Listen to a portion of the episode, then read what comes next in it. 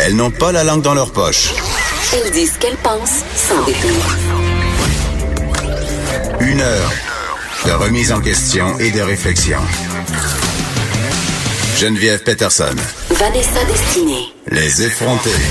Hey, bonjour tout le monde. J'espère que vous allez bien. Et j'ai dit bonjour. Bonjour, bonjour. Euh, écoute, Vanessa, des fois, les étoiles s'alignent. Aujourd'hui, on dirait que la météo est notre barre pour nous parler euh, de notre premier sujet. Tu sais que je suis une fille du lac, hein? même si on m'accuse d'haïr les régions. Ce n'est pas vrai. Oui. Je viens des régions.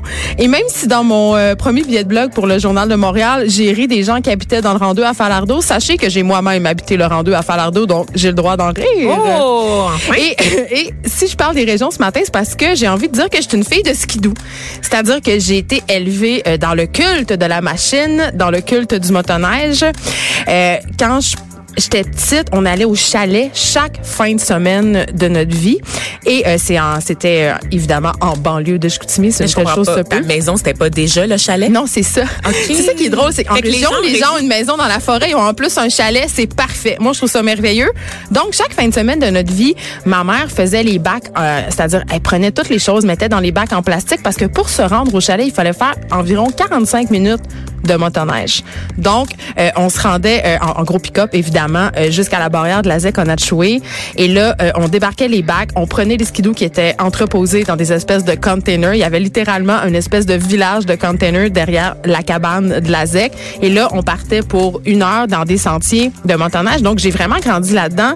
Et j'ai grandi aussi, malheureusement, avec euh, un peu euh, la peur d'avoir un accident parce que, évidemment, dans les années 90, on était moins sensibilisés et à la vitesse et à l'alcool au volant, encore moins au volant d'une motoneige. Là, euh, c'était quand même... euh, Là, je vais te poser une courante. question euh, niaiseuse parce que j'en ai jamais fait de motoneige. Ah, je te le pour disais. vrai? Ben oui, je te le disais récemment. Je te croyais pas. Euh, ouais, ben écoute, j'ai même pas de pour permis te de donner un conduire. genre. non, j'ai pas de permis de conduire, je connais rien au motorisé. Dis-moi, est-ce qu'il faut un permis spécifique pour conduire un motoneige ou n'importe qui peut s'asseoir derrière? En fait, ça prend pas du tout de permis. Je pense que ça là prend euh, 16 ans par contre pour circuler sur les pistes de motoneige provinciales. Mais ça, on posera la question à notre invitée euh, Marie-Lou Perrault euh, qui, qui va être en ligne dans quelques instants. Euh, parce que en fait, la raison pour laquelle je parle de ça, c'est qu'il y a eu un mort euh, mercredi euh, dernier au Saguenay, Lac-Saint-Jean, sur les Monts-Valin, euh, en fait, euh, près du Valinois, qui est le centre de ski. Et euh, la, la motoneige a mauvaise presse, faut le dire. Là, euh, dans, dans la tête de bien des gens, c'est dangereux euh, parce que justement, les gens vont vite, euh, les gens sont sous. Tu sais, il y a beaucoup de préjugés associés à ça. Les gens sont téméraires puis sortent des lignes aussi. Ben, c'est qu'il y a beaucoup de jeunes hommes dans la vingtaine avec la testostérone dans le tapis parce que les machines sont très, très, très puissantes. Tu très peux- polluante. c'est ça, tu peux aller à comme 180 km heure dans une piste de bois. Tu sais, quand tu pognes une curve trop vite, ça peut très mal finir. Puis là, ça va être la semaine de relâche. Puis je trouvais ça important d'en parler parce que là, euh, dans le cas de l'accident euh, qui nous occupe, c'est un jeune homme de 26 ans qui était originaire de Montréal, qui faisait partie d'un groupe qui avait loué euh, des motoneiges pour partir en expédition avec un guide et ça s'est malheureusement mal terminé. Et pendant la semaine de relâche, justement, il va y avoir beaucoup de personnes euh, qui ont jamais conduit, euh, qui vont avoir entre les mains justement un bolide, euh, qui sont pas expérimentés. Donc, euh, c'est plus dangereux dans ce temps-là d'avoir des accidents. L'année passée, j'étais allée faire un reportage pour Tabloïd. J'étais allée me promener en skidoo avec des gens de la Fédération des clubs de motoneige du Québec. Là, puis on en a vu des Français d'un faire des choses bizarres. Donc, voilà, j'avais envie ce matin d'en discuter avec Marie-Lou Perrault, justement, qui, qui est gestionnaire de la Fédération des clubs de motoneige du Québec. Bon matin, Marie-Lou. Bonjour, ça va bien? Ça va. Écoute, euh, j'avouais en début d'émission que j'avais grandi euh, dans, le culte de la motoneige. Moi, j'aime beaucoup faire du skidoo, mais en même temps, euh, le côté, c'est sûr que il y a des morts sur les sentiers. C'est un peu mauvaise presse, la motoneige, non? Ben malheureusement, euh, oui. euh, c'est comme toute chose dans la vie, euh, ça prend une minorité pour faire une majorité, malheureusement. Euh, par contre, euh, si je peux euh, me permettre, dans les dernières années, c'est sûr qu'un décès, c'est toujours un décès de trop, là, mais on a vraiment quand même un bilan de décès qui est stable ou s'améliore. Donc, mais on a quand même des hivers très enneigés, tout ça, et l'activité de la motoneige gagne en popularité. Nous, on voit des augmentations au niveau du membership, donc les gens qui achètent un droit d'accès, de 10 à 15 là, dans les deux, trois dernières années. Donc, pour nous, on, voit que c'est quand même un bilan qui est euh, positif si on compare le nombre de gens qui vont en sentier. Mais certainement que euh, je t'écoutais parler, c'est sûr que ce sont des, des, des bolides et qui peuvent aller à grande vitesse. mais euh, les voitures aussi peuvent aller à grande vitesse sur les routes, mais si on n'en fait pas une utilisation sécuritaire, on met notre vie en danger et celle des autres aussi, la même chose qu'on le fait sur la route. Donc oui, on a un bolide qui peut aller à grande vitesse, mais les sentiers de motoneige, c'est pas des pistes de course comme les autoroutes en voiture, c'est pas des pistes de course non plus. Il faut vraiment adopter là, euh, une attitude sécuritaire, puis on n'a pas vraiment de raison de, de se blesser si on le fait bien, de la bonne façon, et on s'écoute aussi et on écoute nos propres limites. Mais j'ai envie de, te poser la question, euh, Marilou, de l'alcool au volant puis de la vitesse. Est-ce que mhm. vous, à la Fédération, vous avez euh, entrepris des actions de sensibilisation? Est-ce que des. J'ai l'impression que quand on circule dans les sentiers, il n'y a pas beaucoup de, de patrouilles, de la SQ. Qu'est-ce qui est fait pour ça? Parce que, évidemment, l'alcool est en cause dans beaucoup, beaucoup, beaucoup d'accidents liés à la motoneige.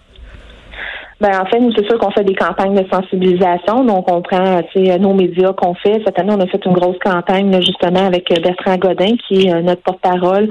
On fait des capsules euh, sur l'émission Montage TV qui est à TVA Sport. On fait des capsules sur notre page Facebook et tout ça.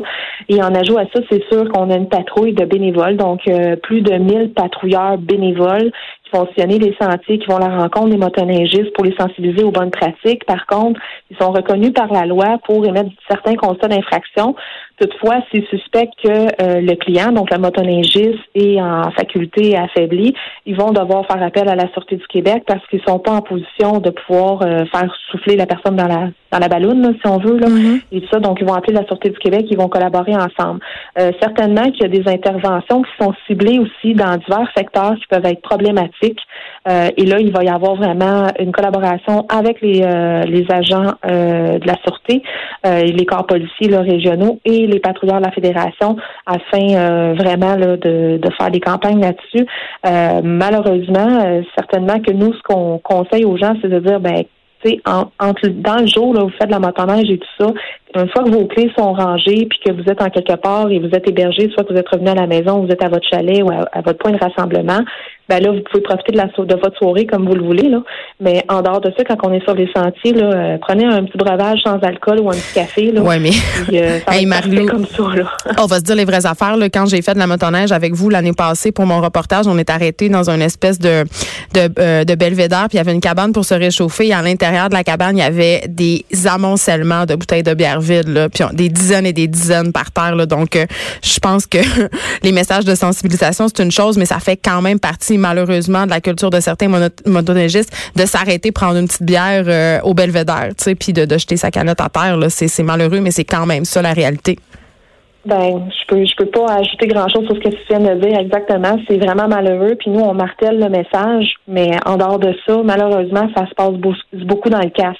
Mm. Puis euh, on essaie de sensibiliser les gens à ça parce qu'ils se mettent en, danger. Puis oui, ils ternissent, dans le fond, euh, la réputation des motoneigistes.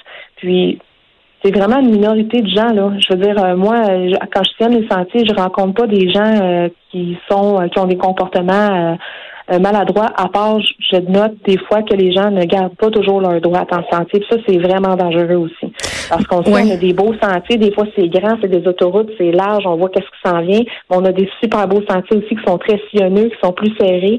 Donc, quand on est dans le milieu du sentier, on est moins habitué. Il faut vraiment garder toujours sa droite, puis pas rouler trop vite. Puis quand on voit une courbe, c'est très bien signalé, on ralentit.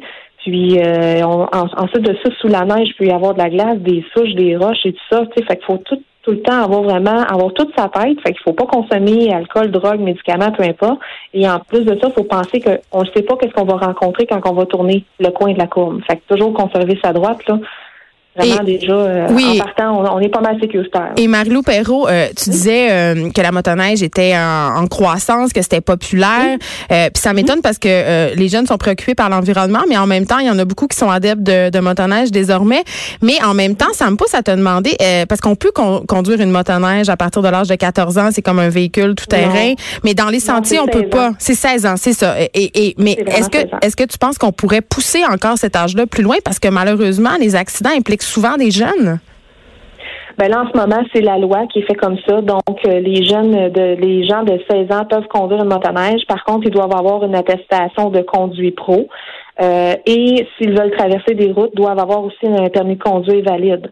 Donc, euh, bon, ça en élimine une coupe. Ben, en fait, ça en élimine une coupe.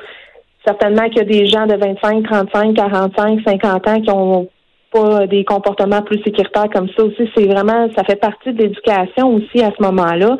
Et puis, c'est pas parce qu'on a une machine comme ça dans les mains qu'il faut la pousser à bout. Il faut vraiment faire des balades en motoneige pour en profiter euh, toute notre vie. Quand on aime ça, faut pas se mettre dans une position de danger.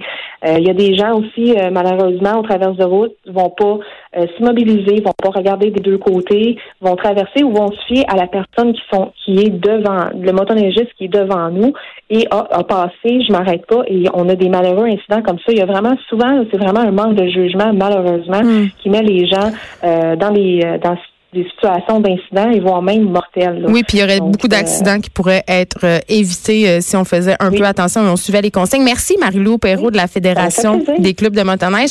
Est-ce que vous pensez que les motoneigistes ont des comportements dangereux? Écrivez-nous sur la page Facebook des effrontés. Si vous faites la motoneige aussi puis que vous n'êtes pas d'accord, que vous pensez que c'est un, un sport sécuritaire puis qu'on panique un peu, vous pouvez venir nous le dire aussi. Vous n'êtes pas obligé d'être d'accord.